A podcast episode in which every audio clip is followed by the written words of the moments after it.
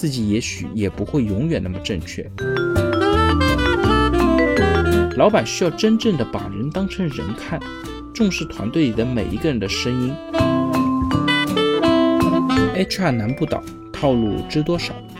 今天呢，我们来讨论一下，你的团队有沉默病吗？很多伙伴呢都和我聊过，他们的公司啊特别压抑，一开会，领导讲完话，下面就一片安静，所有人都赞同，没有任何的反对意见。坦率讲，如果一次两次很正常，但是大部分会议都这样的话，只能说明这样的环境是不健康的。因此呢，我们也要通过表征知道组织得这样的沉默病，它究竟是什么样的原因。我这边呢，可以为大家来分享一家我曾经参观过的一家公司。那在这家公司里边呢，我发现了三个奇怪的地方。第一个点呢，他们公司有一个非常大的前台，门面都非常漂亮，但是门很小，而且奇怪的是门已经锁上了，外面还配了两个保安。从这边呢，就可以看出这家公司的文化是非常不开放的。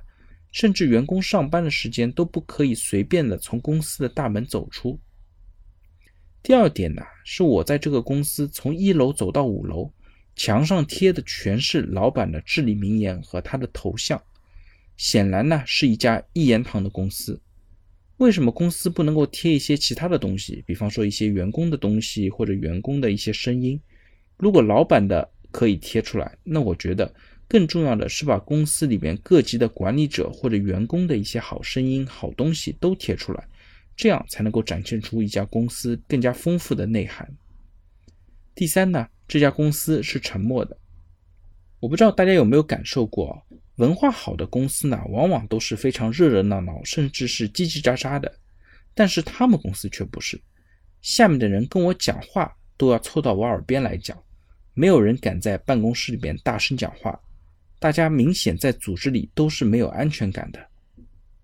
像这样的公司呢是不开放的，老板呢也是一言堂的公司，员工也往往会显得在这样的公司里边缺乏安全感，所以呢公司里边的员工最终都会选择沉默，即使有的时候他们觉得自己做的事情说的话可能对组织和客户是非常重要，甚至是有帮助的，但是他们也往往选择不说出来。而且呢，沉默往往也是优秀人才离职的前兆。既然我们都搞清楚了，沉默对一个组织来讲是非常负面，而且有很多坏的征兆，那我们究竟有什么办法可以来改变这样的现状呢？我这边也给大家提出几个方案。第一呢，公司需要有一个开放的文化，要让公司里的每一个人都有安全感。当员工提出意见，需要有所反馈。如果长期没有办法得到解决，或者只有一些口头的承诺，却没有实质性的行动，久而久之，大家也就知道你是一家什么样的公司了，也就没有人愿意去表达他们自己的想法。其次呢，老板或者管理层需要重视他人的意见，老板不能够独裁，不能够以符合自己的心意作为唯一的衡量尺度。在现实过程当中，有非常多的老板其实是很不开放的。因为他觉得公司是在自己的指导下走到了今天，所以默认自己就是公司里面最厉害的。尽管老板过去也取得了非常多的成就，但毕竟人无完人，老板也要承认自己可能在某些地方并不是那么完美，自己也许也不会永远那么正确。有的时候呢，你做了决定，所有人也都赞同了，但这并不一定代表你的决定就是对的。很多时候只是大家迫于你的淫威，不敢发表意见而已。而如果你们公司充满了这样的一种风格和管理的方式的话，你所处的位置越高，越容易影响到别人，别人就越容易盲从或者不表达出他们真实的意见，你也就不能够完整的知道这个公司究竟发生了什么，你的决策究竟有什么样的一些风险。作为老板或者团队的管理者，需要鼓励下属大胆的发表自己的看法，任由他们发表反对意见，而不能够你暗示或者主导，让下属完全听从你的决策，变成一言堂。